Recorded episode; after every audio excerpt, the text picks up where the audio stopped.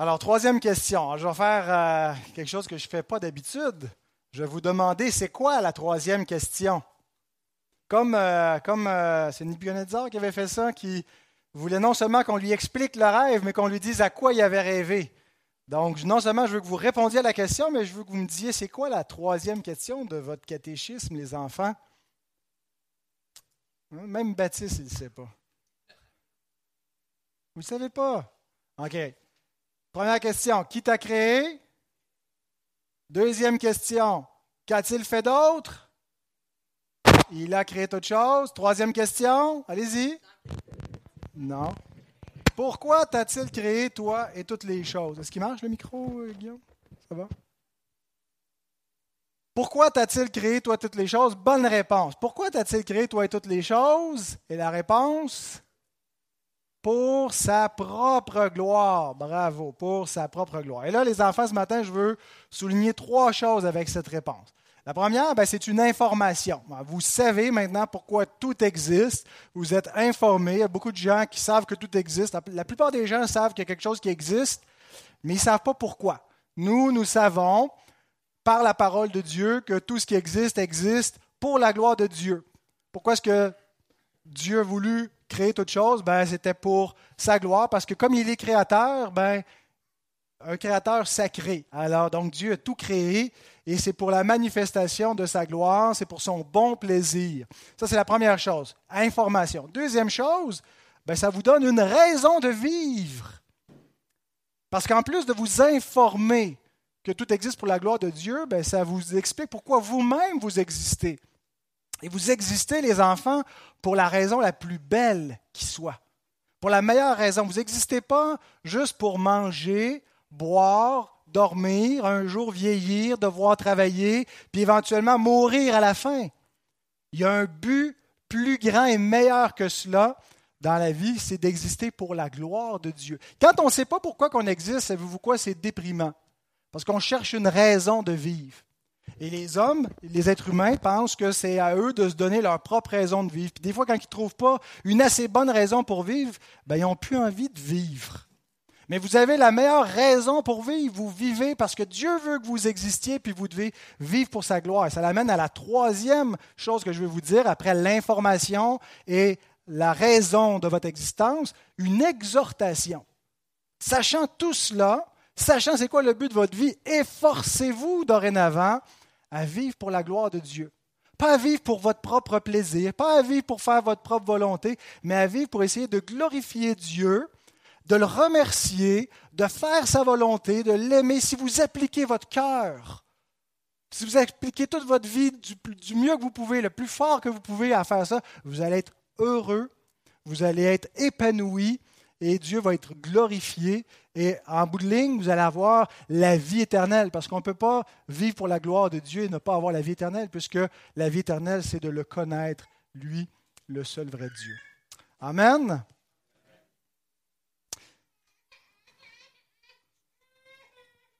Une raison parfois pourquoi nous pouvons douter de Dieu, de son intervention, c'est parce que Dieu agit pas toujours avec fracas en, faisant des interventions euh, qui sont manifestes, qui sont évidentes. On voudrait qu'il euh, intervienne par des miracles. Et, quand quelqu'un est malade et puis euh, on prie, puis la guérison ne vient pas, on se demande qu'est-ce qui, qui est arrivé, pourquoi est-ce que Dieu n'est pas intervenu. Dieu, donc, n'agit pas toujours comme on le voudrait, comme on pense que ce serait la meilleure façon pour lui d'agir. Et il agit souvent non pas euh, euh, euh, comme une action comme un doux murmure. Hein. c'est ce qu'il enseigne au prophète Élie lorsque Élie, après avoir vu les manifestations surnaturelles et puissantes de la présence de Dieu, de la présence de Dieu parmi son peuple pour exhorter le peuple à se détourner de Baal pour suivre seulement l'Éternel. Euh, et, il est complètement découragé parce qu'il se dit ça n'a pas porté du fruit, on cherche à monter la vie, il n'y a personne à part moi qui reste comme serviteur de l'Éternel. Et puis donc Dieu le prend à l'écart, puis là il lui fait voir différentes choses, un tremblement de terre, et puis euh, un vent, puis différentes choses dans lesquelles Dieu n'est pas, puis un, un murmure doux et léger, puis là Élie se voile parce que l'Éternel était dans ce murmure doux et léger. Bien, dans l'événement de la croix, il y a quelque chose de cette nature-là, où on aurait voulu que Dieu fasse une délivrance qui arrive comme euh, un, comme on attendrait une délivrance, qui arrive de façon extraordinaire, qui arrive de façon à ce que, euh, selon les standards de ce que doit être une victoire, parce qu'à vue humaine, la croix semble pas une victoire, semble une défaite. Mais Dieu opère des délivrances non pas toujours comme on les attend. Et à la croix, euh, ce que nous allons voir, puisque nous arrivons dans cette dernière phase de l'évangile de Matthieu, où nous commençons le chemin de croix de Christ, bien, Dieu va opérer la grande délivrance, pas comme elle était attendue. Le prophète Ésaïe dit Qui a cru à ce qui nous était annoncé? Qui a reconnu le bras de l'Éternel?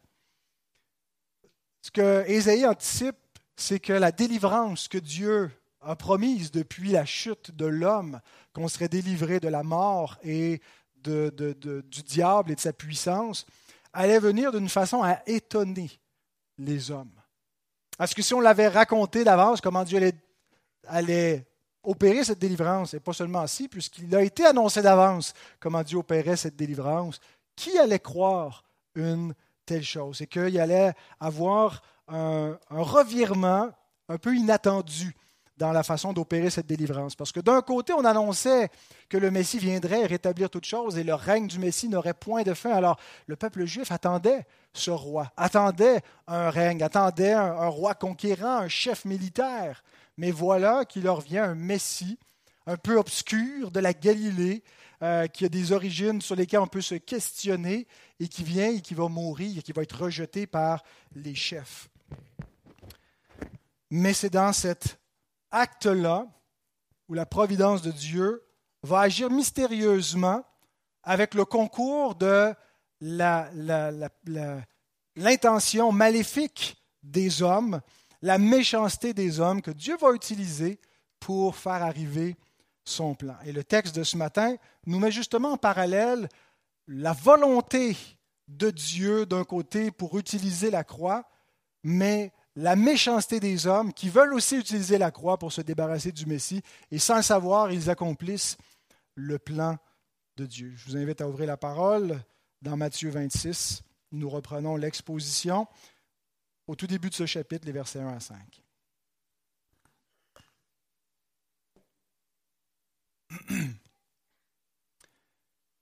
Lorsque Jésus eut achevé tous ses discours, il dit à ses disciples, Vous savez que la Pâque a lieu dans deux jours et que le Fils de l'homme sera livré pour être crucifié.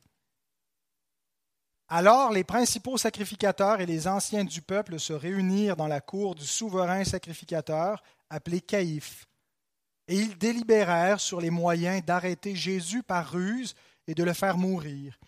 Mais ils dirent que ce ne soit pas pendant la fête, afin qu'il n'y ait pas de tumulte parmi le peuple. Prions. Seigneur, nous sommes privilégiés d'avoir ta parole et on te prie que tu nous en rendes conscients de ce privilège et qu'on puisse être attentifs à l'exposition de cette parole qui est vivante parce qu'elle est inspirée par ton propre esprit et ton esprit qui l'a inspirée et avec nous réunis pour illuminer cette parole dans nos cœurs et c'est ce que nous te prions de faire, que ton esprit puisse agir. Au nom de Christ. Amen. Alors, dans, dans, ces cinq versets, il y a deux scènes qui nous révèlent, en fait, deux angles de la même croix. Deux angles différents. D'un côté, nous avons le plan de Dieu qui est révélé dans le Messie qui annonce sa mort au verset 1 et 2. Et l'autre angle, nous avons le plan des hommes qui est exposé, alors que les chefs planifient la mort du Messie au verset 3 à 5. Donc la croix qui est vue de l'angle du Messie et de l'angle des ennemis. Mais l'unique plan de Dieu qui, qui fait concourir toute chose à notre bien. Les commentateurs Davies et Allison notent ceci, ce prologue au récit de la Passion, parce qu'on on arrive au chapitre 26 et c'est une introduction, c'est un prologue à la passion du Christ, à sa mort, à ses souffrances. Donc ce prologue au récit de la Passion contient deux brèves scènes. Elles sont parallèles dans leur structure, mais antithétiques dans leur contenu. Dans la première, Jésus est le sujet et prophétise son sombre avenir. Dans la seconde, ce sont ses ennemis qui sont les sujets, les principaux sacrificateurs et les anciens, et ils conspirent contre lui. Et ces deux angles seront les deux points du message de ce matin. Le premier point, le Messie annonce sa mort. Le deuxième point, les chefs planifient la mort du Messie. Première chose que le texte nous dit, c'est lorsqu'il eut achevé ses discours. De quel discours est-il question? Le mot ses discours est au pluriel. Donc, soit qu'il est question des discours immédiats que Jésus vient de prononcer sur le mont des Oliviers, les chapitres 24 et 25 de Matthieu. Et là, en quelque sorte, on passe de le point culminant du discours qui était le trône du Messie qui va régner depuis le ciel et qui va revenir sur la terre pour exécuter un jugement à la fin des temps. Et on passe finalement du trône à la croix parce qu'il les ramène dans le présent. Il les a projetés à la fin de l'histoire, mais il les ramène maintenant. C'est l'heure de la croix. Et pour aller au trône, il faut d'abord passer par la croix. Ou soit qu'on peut voir dans ces discours, non pas seulement les, les deux derniers chapitres, mais l'ensemble des discours de Christ qu'on a vus dans l'Évangile. Matthieu a construit progressivement, nous a présenté le Messie en présentant ses discours et ses actes. Donc, à partir du, chapitre 4, lorsque Jésus commence à, parler dans le, récit de Matthieu, et il fait une multitude de discours pour arriver au point culminant, non seulement de l'Évangile de Matthieu, lorsqu'on entre dans la, la passion du Christ, mais le point culminant de l'histoire de la rédemption.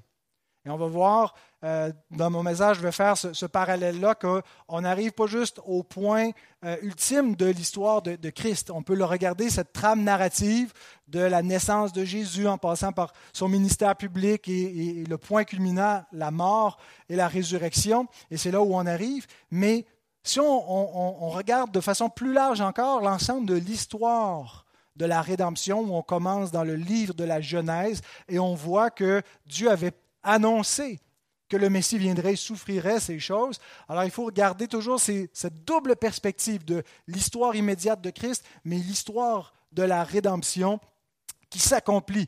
Et donc après tous ces discours, et même les discours avant Matthieu, les discours des prophètes, on arrive à ce point ultime de la croix. John Gill note avec perspicacité que Jésus passe de l'office prophétique après tous ces discours, pour aller vers l'office sacerdotal, il écrit Ayant terminé son œuvre prophétique et étant sur le point d'entrer dans sa fonction sacerdotale, il donne à ses disciples quelques indications sur sa proximité. On me reprochait quand j'étais nouveau prédicateur d'utiliser des grands mots et de ne pas les expliquer. Les enfants, c'est quoi la fonction sacerdotale de Christ? Ça veut dire le sacerdoce de Jésus. Peut-être que je vais l'expliquer d'abord. Je vais juste essayer de démontrer un point. Que je dis, des fois, ils comprennent les grands mots, même s'ils ne savent pas exactement c'est quoi. Donc, Jésus a une triple fonction. Il est un roi, il est aussi un prophète. Un prophète, ça parle. Puis il est un sacrificateur ou un prêtre. C'est ce qu'on appelle le sacerdoce. Donc, il vient pour offrir un sacrifice, pour pouvoir expier le péché.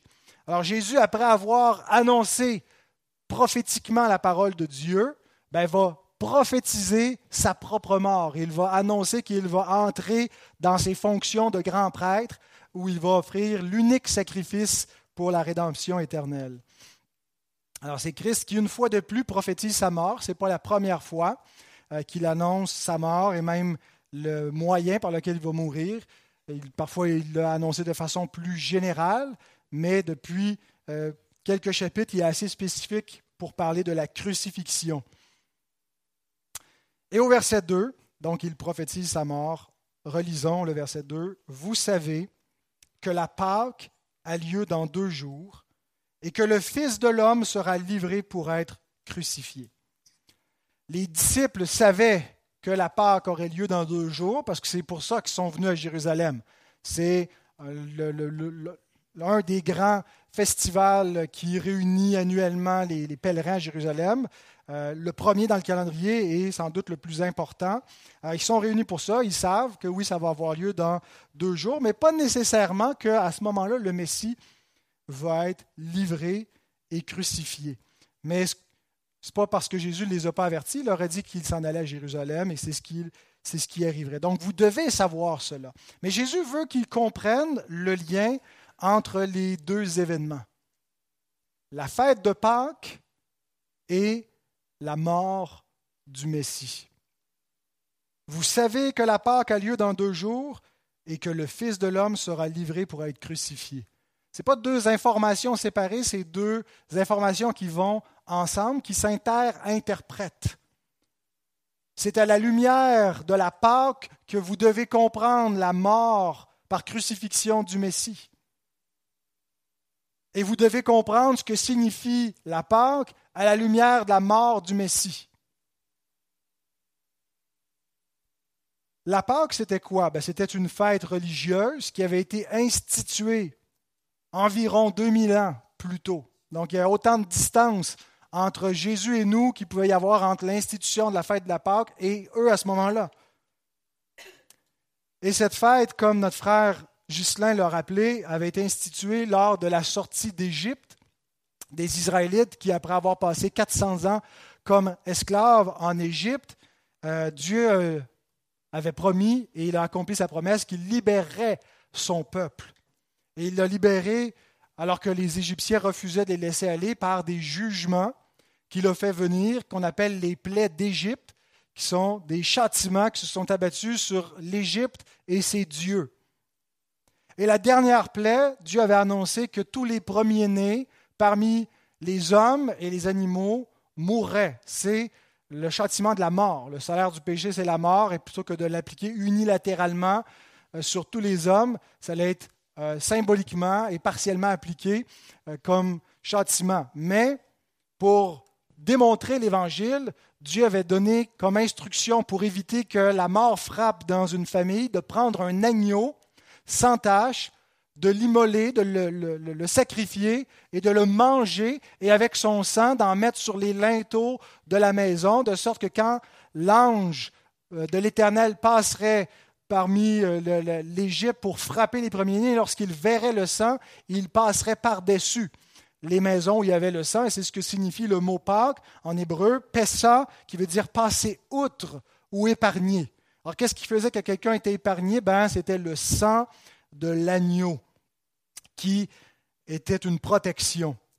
Et depuis euh, cette Pâque, ben, c'était une fête qui était célébrée annuellement. Il y a eu des périodes dans l'histoire d'Israël où la Pâque n'avait pas été célébrée, mais euh, il y a eu des réformes religieuses pour euh, restituer la célébration et annuellement, on célébrait cette fête-là et c'était à Jérusalem. C'était un grand rassemblement. Cette fête rappelait donc la libération de la servitude, qu'on sort de l'Égypte, qu'on est libéré de l'esclavage. Elle rappelait aussi que le, sang de l'agneau et pointait vers l'agneau à venir. Et cet agneau nous est identifié par Jean-Baptiste et c'était sa mission d'identifier le Messie. Et il est écrit dans l'évangile de Jean, chapitre 1, verset 29, le lendemain, il vit Jésus venant à lui, il, c'est Jean-Baptiste, il voit Jésus venant à lui et il dit, voici l'agneau de Dieu qui ôte le péché du monde. Le sang de l'agneau que les Juifs immolaient symbolisait l'expiation des péchés. Mais puisqu'on le répétait chaque année, puisqu'on continuait à faire des sacrifices, l'Esprit de Dieu montrait par là que ben, le péché n'avait pas été expié. Il y avait encore des sacrifices, et le but des sacrifices, finalement, était là pour rappeler que le péché n'est pas expié. Donc, c'était une expiation symbolique, mais non pas efficace. Mais quand Jean-Baptiste voit venir à lui Jésus, il dit, Voici l'agneau de Dieu qui ôte le péché du monde. Lui, lorsqu'il va être immolé, lorsque son sang va être versé, ça va enlever le péché de ceux qui croient en lui. En grec, le mot Pâques, parce que dans notre texte de Matthieu, c'est le mot euh, Pascha qui est utilisé, qui est le mot Pâques. C'est de là où je prends mon prénom. Euh, c'est l'agneau pascal, c'est l'agneau de Pâques. euh, et ça vient du verbe euh, pasco, qui veut dire souffrir, souffrir la mort. Je ne sais pas ce que vous avez pensé, papa, maman, de m'appeler comme ça. Donc, mais c'est un nom chrétien que je peux porter fièrement. Alors, pasco, souffrir, mais souffrir la mort. Alors, pour ôter le péché du monde, il était nécessaire que le Christ souffre la mort.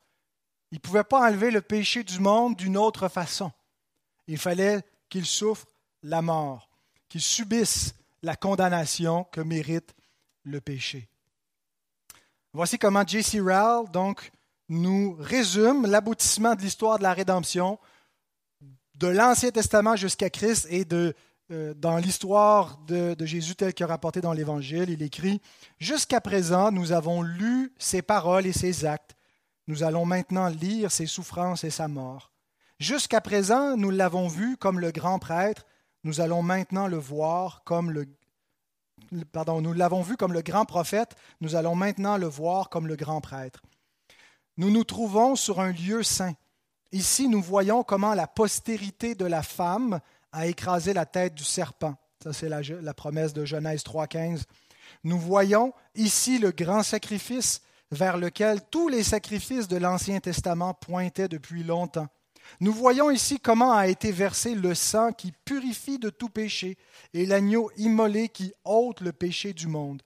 Nous voyons dans la mort de Christ le grand mystère révélé, indiquant comment Dieu peut être juste tout en justifiant des impies. Comment est-ce que Dieu peut déclarer juste ceux qui sont injustes et demeurer juste lui-même? Ben, C'est par le sang de Christ. Et c'est Christ lui-même qui prêche Christ crucifié. Hein, Paul dit, je n'ai pas voulu savoir autre chose parmi vous que Jésus-Christ, Jésus-Christ crucifié, parce qu'on peut prêcher des faux Christ en ne prêchant pas la croix du Christ. Mais Christ lui-même prêche Christ crucifié. En fait, il leur dit comment va avoir lieu cette rédemption qui était prophétisée. Il dit, le Fils de l'homme sera livré et crucifié. Deux verbes sur lesquels je veux qu'on s'arrête. Relisons encore le verset 2. Vous savez que la Pâque a lieu dans deux jours et que le Fils de l'homme sera livré pour être crucifié. Il sera livré d'abord par Judas, qui va le livrer aux chefs religieux, qui vont le livrer à Pilate, qui va le livrer à la mort. Alors, ce n'est pas simplement la trahison de Judas l'Iscariote qui est en vue ici. Les Juifs ont livré le Messie aux Romains, ils n'avaient pas le pouvoir de mettre légalement quelqu'un à mort. Euh, c'était le, pouvoir de l'épée qui appartenait aux Romains.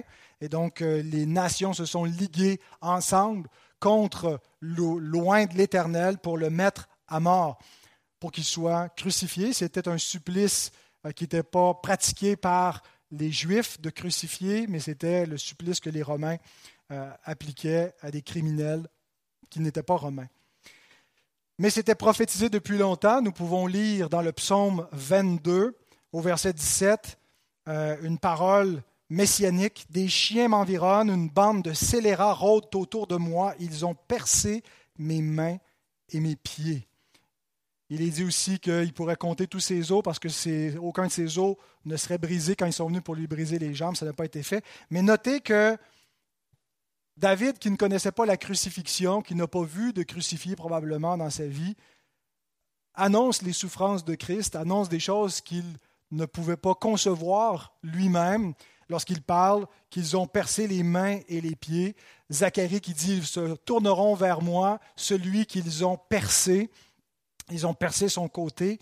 Euh, et donc, l'Esprit de Dieu était présent avec les prophètes mille ans auparavant et plus que mille ans et moins que mille ans, parce qu'à différentes époques, dans les siècles qui ont précédé la venue de Jésus, les souffrances du Messie ont été attestées. Et nous commençons à les contempler dans l'évangile de Matthieu. Cette mort était tellement certaine par le décret de Dieu que Jésus l'annonce au présent. Nous l'avons dans la plupart de nos Bibles euh, au futur. Vous savez que le Fils de l'homme sera livré. Euh, cependant, si on traduit littéralement comme le fait Darby, c'est un présent. Il dit, vous savez que la Pâque est dans deux jours et que le Fils de l'homme est livré pour être crucifié. Euh, c'est un indicatif présent dans le texte grec, marquant ici la certitude de la mort de Christ.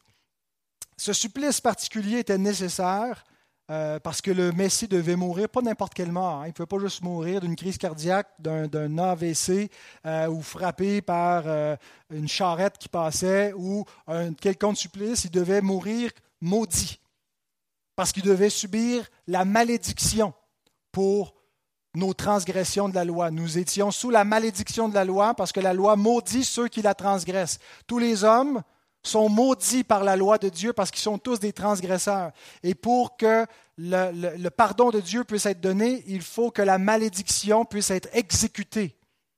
Alors il devait mourir une mort de malédiction. Et son sang devait couler pour l'expiation des péchés. Comme le, système sacrificiel montrait que le sang, que sans effusion de sang, il n'y a pas de pardon, eh bien son sang devait couler.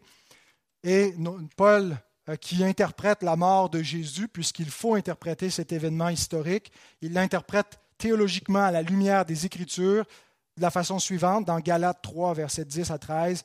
Tous ceux qui s'attachent aux œuvres de la loi sont sous la malédiction, car il est écrit Maudit et quiconque n'observe pas tout ce qui est écrit dans le livre de la loi et ne le met pas en pratique. Et au verset 13, Christ nous a rachetés de la malédiction de la loi, étant devenu malédiction pour nous car il est écrit maudit et quiconque est pendu au bois.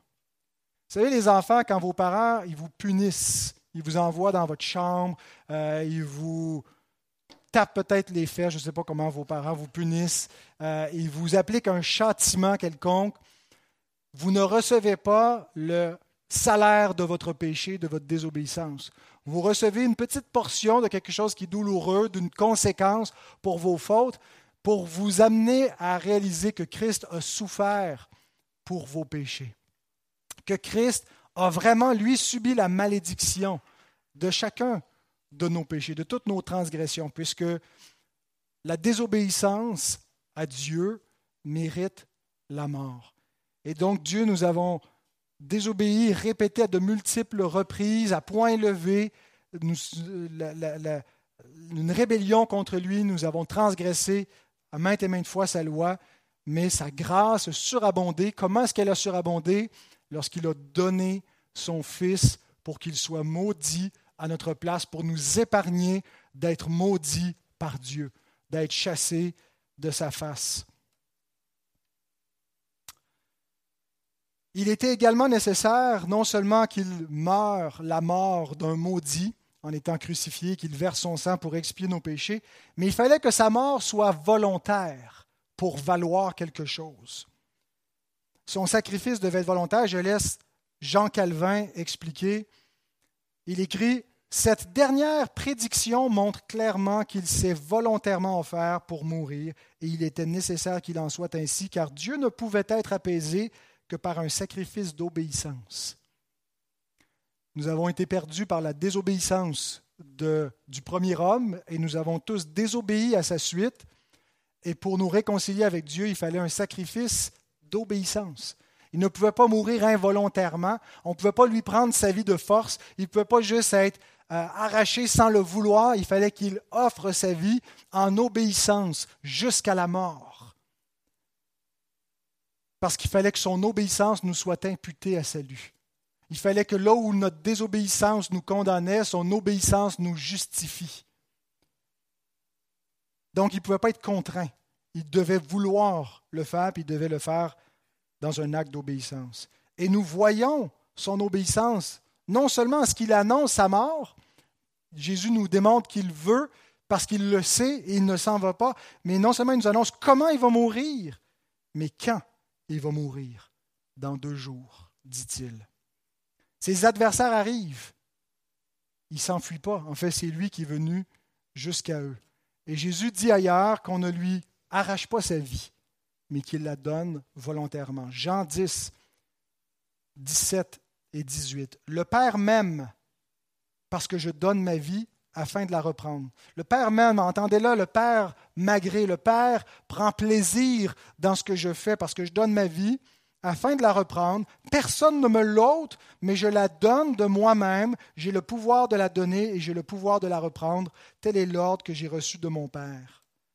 Ces paroles nous indiquent que la mort de Jésus était volontaire, qu'il a donné sa vie afin de la reprendre parce qu'il savait qu'il allait vaincre la mort, qu'il allait ressusciter des morts, mais il a accepté de donner sa vie en sacrifice.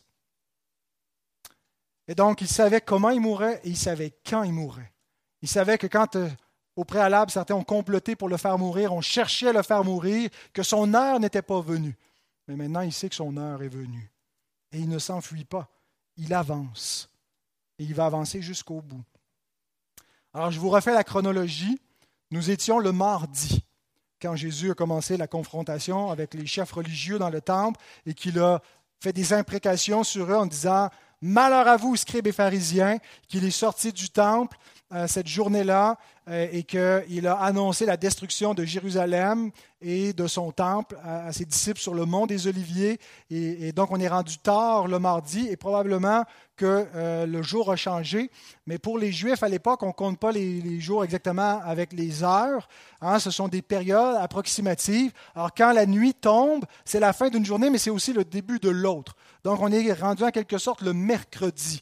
Même si on est le mardi soir, on est dans la transition des deux jours. Et dans deux jours, ben c'est le, jeudi soir où Jésus va être livré, mais ça va être dans la nuit du jeudi au vendredi où va commencer sa mort et va être crucifié le vendredi. Donc dans deux jours, c'est le début du vendredi, c'est le début de la Pâque.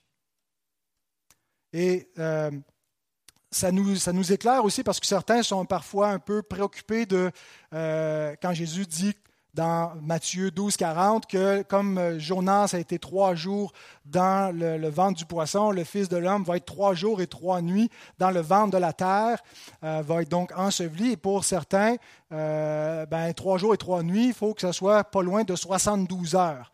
Alors, s'il a été crucifié, qu'il est, est, mort quelque part le vendredi après-midi, puis qu'il ressuscite le dimanche matin, ben, on n'a pas trois jours et trois nuits. Donc, qu'est-ce qu'on fait avec ça? Euh, donc, il y a eu des tentatives de euh, reconstituer la chronologie par des, explications euh, habiles, mais qui, rendent ça un petit peu compliqué, de sorte qu'il ne serait pas mort le vendredi, mais le jeudi.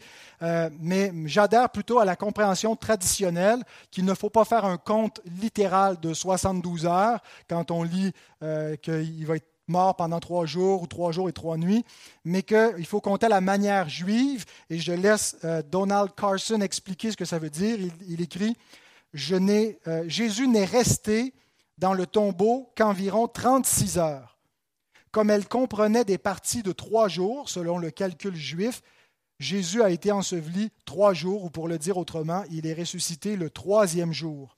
Ainsi, selon la tradition juive, trois jours et trois nuits ne doit pas signifier autre chose que trois jours ou la combinaison d'une partie quelconque de trois jours distincts. Donc, le vendredi, le samedi et une partie du dimanche, il, a été, euh, il était mort. Alors, c'est trois jours et trois nuits, pas dans un compte euh, littéral de 72 heures, mais trois, trois, de trois journées qu'on peut identifier pendant lesquelles Christ était mort avant de ressusciter. Et c'est ça les trois jours et c'est comme ça, je pense que c'est qu'on doit expliquer euh, la, séquence de sa mort. Alors voilà comment le Messie prophétise la croix, comment il annonce sa mort, comment il la rapproche de la fête de Pâques pour qu'on comprenne que la Pâque n'a pas été célébrée euh, ultimement jusqu'à présent. Toutes les Pâques qui ont lieu n'étaient qu'en attente, étaient figuratives de la Pâque qui allait avoir lieu cette année-là, cette fois-là. Et c'était lui l'agneau qui allait être offert. Parallèlement aux prophéties de Jésus, Matthieu nous rapporte les chefs qui parlent aussi de la croix du Messie, mais avec un autre dessein. Deuxième point, les chefs planifient la mort, versets 3 à 5. Alors les principaux sacrificateurs et les anciens du peuple se réunirent dans la cour du souverain sacrificateur appelé Caïphe et ils délibérèrent. C'est le mot euh, sunbole santo qui peut être traduit par ils complotèrent. Ce n'est pas simplement ils, en discutaient, mais c'est un complot. Sur les moyens d'arrêter Jésus par ruse et de le faire mourir. Mais ils dirent que ce ne soit pas pendant la fête, afin qu'il n'y ait pas de tumulte parmi le peuple. Alors, Dieu nous révèle son plan de rédemption, mais il expose les plans d'exécution des chefs ici. Ces complots ne sont pas nouveaux. Ce n'est pas la première fois que les chefs religieux, que les pharisiens viennent ensemble et discutent comment on peut se débarrasser de lui. Il est une nuisance, la foule le suit, fait des miracles, euh, les gens croient qu'il est le Messie, le peuple va se soulever, les Romains vont nous écraser, il, est, il nous fait de l'ombre, euh, il, il, bafoue notre autorité. Alors, ils cherchent un moyen de se débarrasser de lui, ils en ont discuté euh, lorsqu'il était en Galilée. déjà, le Sanhédrin s'est déjà réuni pour discuter de cette question-là, mais là, c'est leur dernier complot pour mettre à exécution un plan parce que l'heure est venue. Et c'est Dieu lui-même qui a déterminé que l'heure est venue. Ces complots accomplissent les Écritures, le psaume 31 qui est cité par Jésus en croix lorsqu'il dit Je remets euh, mon esprit entre tes mains, ça vient du psaume 31. Euh, on retrouve dans ce même psaume euh, cette parole au verset 14 Ils se concertent ensemble contre moi, ils complotent de m'ôter la vie. Donc le psalmiste ici par l'Esprit de Dieu, annonce, il parle comme s'il est le Messie et il parle de, des adversaires du Messie qui complotent de lui ôter la vie. Ces complots pour faire le mal, Dieu les a pensés en bien pour la délivrance du peuple. Et nous voyons ici cette, euh, ce contraste entre le plan de Dieu et le plan des hommes dans la bouche même du souverain sacrificateur. L'apôtre Jean, dans son évangile, nous rapporte euh, une autre délibération dans le Sanhédrin euh, qui euh, a, eu lieu. Donc, c'est les mêmes acteurs, mais probablement à un autre moment qui ont discuté qu'il était nécessaire de faire mourir Jésus. Et il nous rapporte ces paroles. Jean 11, 47 à 52. Alors les principaux sacrificateurs et les pharisiens assemblèrent le Sanhédrin et dirent Que ferons-nous? Car cet homme fait beaucoup de miracles. Si nous le laissons faire, tous croiront en lui et les Romains viendront détruire et notre ville et notre nation. L'un d'eux, Caïphe, qui était souverain sacrificateur cette année-là, dit, leur dit, Vous n'y comprenez rien. Vous ne réfléchissez pas qu'il est dans votre intérêt qu'un seul homme meure pour le peuple et que la nation entière ne périsse pas. Or, il ne dit pas cela de lui-même, mais étant souverain sacrificateur cette année-là, il prophétisa que Jésus devait mourir pour la nation et ce n'est pas pour la nation seulement, c'était aussi afin de réunir en un seul corps les enfants de Dieu dispersés. Nous tous, qui n'étions pas de cette nation du peuple juif et qui bénéficions de la mort du Messie qui est mort pour la nation, qui est mort pour son peuple. Mais ce qui est intéressant ici, c'est de voir que sans le savoir, sans le vouloir, il a annoncé l'Évangile, ce Caïphe ce caïphe qui faisait des plans pour faire mourir celui qui lui paraissait un faux messie, un, usurpateur qui, euh, prenait euh, une autorité, qui prenait de la place qu'il ne devait pas prendre. Il voulait le faire mourir et il dit, mais c'est dans notre intérêt, c'est dans l'intérêt de toute la nation qu'il meurt parce que ça va calmer l'agitation. Sinon, les Romains vont venir, puis ils vont nous écraser. Et donc, il vaut mieux sacrifier un seul homme pour sauver le peuple. Et sans le vouloir, il a annoncé l'Évangile en prophétisant qu'un seul homme, Christ, mourrait pour épargner les autres. Ça nous rappelle Balaam, qui, a été fait, qu'on a fait venir, Balak a fait venir pour qu'il prophétise contre Israël. Et chaque fois, Dieu changeait la malédiction en bénédiction. Il ne pouvait pas prophétiser autre chose que ce que Dieu mettait dans sa bouche. Dieu se rit des adversaires, Dieu se rit des plans des hommes qui peuvent comploter ensemble, faire des plans pour éliminer le Messie et qui, sans le vouloir, vont faire exactement ce que Dieu veut pour sauver le monde, pour établir son Messie comme roi en le faisant vaincre le diable, en lui faisant écraser la tête du diable par son obéissance jusqu'à la mort. C'est comme ça que Christ a écrasé la tête du serpent. Ce n'est pas quand il va revenir, c'est quand il est venu la première fois qu'il l'a écrasé par son obéissance.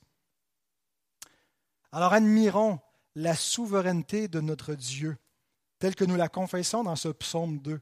Hein, pourquoi les nations s'agitent-elles hein, et que les, princes se sont ligués ensemble contre l'Éternel et contre son oint? Qu'est-ce que fait notre Dieu pendant ce temps-là? Il est au ciel et il rit De leurs émois, il rit de leurs inquiétudes, de leurs efforts. Autrement dit, ce n'est pas que Dieu se moque, mais c'est que Dieu n'est pas du tout euh, euh, impacté, il n'est pas euh, en train de dire comment je vais essayer de récupérer ça. Tout ça concourt à son plan. Dieu agit souverainement et nous devons, lorsque nous contemplons la croix, admirer la souveraineté de notre Dieu, sa sagesse, sa puissance, qui prend quelque chose qui apparaît comme un, doux murmure, qui vient, qui, qui, semble être la réussite du plan des hommes, mais qui révèle dans cet acte-là son amour, sa puissance, sa sagesse, qui prend ce qui est odieux pour l'homme, mais qui révèle ce qui est glorieux à ses yeux. Dans la croix, nous voyons la gloire de Dieu, la gloire de son Christ et la parfaite obéissance qui nous justifie devant Dieu. Et lorsque Paul plutôt Pierre, prêche à la Pentecôte, il annonce à ses contemporains, à ceux-mêmes qui ont comploté pour faire mourir Jésus, la parole suivante. Il dit, Hommes israélites, écoutez ces paroles. Jésus de Nazareth, cet homme à qui Dieu a rendu témoignage devant vous par les miracles, les prodiges et les signes qu'il a opérés par lui au milieu de vous, comme vous le savez vous-même, cet homme livré selon le dessein arrêté et selon la préscience de Dieu, vous l'avez crucifié, vous l'avez fait mourir par la main des impies. Alors les hommes l'ont fait mourir, les hommes l'ont crucifié, l'ont mis à mort, mais c'était le dessein arrêté de Dieu qu'il en soit ainsi. Donc ce n'est pas un accident, ce n'est pas juste euh, arrivé euh, de façon aléatoire, c'était le dessein de Dieu. Ça n'empêche pas la responsabilité des hommes. Nous ne devons pas tomber dans un fatalisme vis-à-vis de la souveraineté de Dieu, comme si elle abrogeait, elle annulait la responsabilité. Ben, Judas, n'est pas de ta faute. Dieu a décrété que tu livrerais le Messie, puis vous qui avez concerté de le faire mourir, ben, vous l'avez fait selon le dessein arrêté de Dieu, fait que vous n'avez pas à vous repentir. En fait, j'irai plus loin, nous avons tous à nous repentir de la mort de Christ parce que nous l'avons tous crucifié, parce que c'est à cause de nos fautes, de nos péchés. Et si nous ne voulons pas nous porter responsables de sa mort, ben son sang va retomber sur nous, non pas pour expier notre péché, mais comme une malédiction. Nous devons donc confesser, nous repentir. Paul, Pierre, encore Pierre, appelle à la repentance ceux qui entendent ce message. Cet homme livré selon le dessein arrêté de Dieu, vous l'avez fait mourir par la main des impies. Oui, il était crucifié par des impies, et sans doute ses disciples n'étaient pas solidaires de cet acte-là, mais Pierre a compris par la suite qu'il est mort pour lui, et il est mort à cause de lui. Repentez-vous, dit-il. Confessez vos péchés pour recevoir la grâce qui est offerte dans cette mort sacrificielle. Les principaux sacrificateurs et les anciens, c'était le Sanhédrin, ils sont réunis chez Caïphe. Caïphe était souverain sacrificateur de l'an 18 à l'an 36 après Jésus-Christ. Leur objectif, c'est de se débarrasser de Jésus. Leur solution, c'est de l'enlever secrètement pour le tuer. Ils ne veulent pas faire ça publiquement. Ils ne veulent pas lui faire de procès. Pour eux, il est déjà condamné. Ils transgressent la loi de Dieu parce que la loi de Dieu interdit de condamner quelqu'un sans procès. Euh, donc, il est déjà condamné. Il reste juste à le faire mourir. Ils sont prêts à engager des, des tueurs à gages pour le faire comme plus tard ils voudront le faire pour l'apôtre Paul. Mais leur plan va évoluer mieux que ce qu'ils espéraient. Sauf que leur, obstacle en ce moment, c'est qu'il y a une fête à Jérusalem et ils craignent que si ils l'éliminent pendant la fête et que si c'est public, ça va créer un tumulte. Alors ils disent on ne le fera pas pendant la fête pour éviter le tumulte. Nous voyons qu'ils craignaient les hommes, ils ont peur de la réaction de la foule, mais ils ne craignaient pas Dieu puisqu'ils transgressent sa loi. Mais Dieu déjoue leur plan. Dieu lui aussi a un plan. Et son plan, c'est qu'il soit crucifié pendant la fête, à l'occasion de cette fête. il le fait donc arriver parce qu'il veut que la mort de son fils, d'une part, soit publique. Il ne veut pas que ce soit quelque chose fait en secret, d'obscur, euh, qu'il y aura des rumeurs qu'on l'a enlevé, qu'on le fait mourir. On ne sait pas trop ce qui est arrivé avec Jésus de Nazareth. Il voulait que ce soit un événement public, qui soit enregistré dans les annales des Romains, que ce soit marqué que sous Ponce Pilate, on a fait mourir Jésus de Nazareth sous le motif qu'il était le roi des Juifs, qui se les, Juifs vont contester en disant dit que c'est ce qu'il a prétendu, mais il n'est pas le roi des Juifs. Et il va leur répondre ce que j'ai écrit, je l'ai écrit, et il n'a jamais si bien écrit. Il était véritablement le roi des Juifs. Et donc, Dieu voulait que cette mort soit pas faite en catimini, mais qu'elle ait une dimension publique. Il voulait que ça soit connu non seulement de cette génération, mais de toutes les générations qui allaient venir. Non seulement de ceux qui allaient habiter dans cette, région de la terre, mais de tous les habitants sur la face de la terre. Il voulait que cette mort soit prêchée à tout le monde, puisque c'est la mort qui délivre de la mort. C'est la mort qui met à mort la mort. C'est la mort qui sauve. C'est la mort qui expie le péché. Donc Dieu a déjoué leur plan. Il voulait que la mort de Christ arrive le jour où eux ne voulaient pas qu'elle arrive, le jour de Pâques, parce qu'il voulait qu'il soit immolé comme l'agneau qui ôte le péché du monde. Et je laisse Jean Calvin commenter sur cela. Il écrit, Dans la mesure où cela était en leur pouvoir, ils voulaient retarder jusqu'à un autre moment. Mais contrairement à leur désir, Dieu a hâté l'heure il est très important pour nous de retenir que le Christ n'a pas été entraîné à l'improviste vers la mort par la violence de ses ennemis, mais qu'il y a été conduit par la providence de Dieu. Car notre confiance dans la propitiation est fondée sur la conviction qu'il a été offert à Dieu comme le sacrifice que Dieu avait déterminé dès le commencement. C'est pourquoi il a décidé que son Fils serait immolé le jour même de la Pâque, afin que l'ancienne préfiguration cède la place au seul sacrifice de la rédemption éternelle. Ceux qui n'avaient d'autre but que de détruire le Christ pensèrent qu'un autre moment serait plus approprié, mais Dieu, qui l'avait désigné comme sacrifice pour l'expiation des péchés, choisit le jour qui convenait pour mettre en contraste l'ombre et la réalité, l'ombre de Pâques et la réalité de la Pâque en Christ, en les plaçant côte à côte. Ainsi nous jouissons d'une meilleure manifestation du fruit de des souffrances de Christ. Et il y a une sorte d'ironie divine dans ce qui se passe, puisque ceux qui devaient offrir le sacrifice de la Pâque, c'étaient les, les sacrificateurs, les souverains sacrificateurs, c'était eux seuls qui pouvaient officier et qui pouvaient présider cette fête-là. Et sans le savoir, ils ont offert l'agneau de Dieu en sacrifice. Eux, les descendants de Lévi.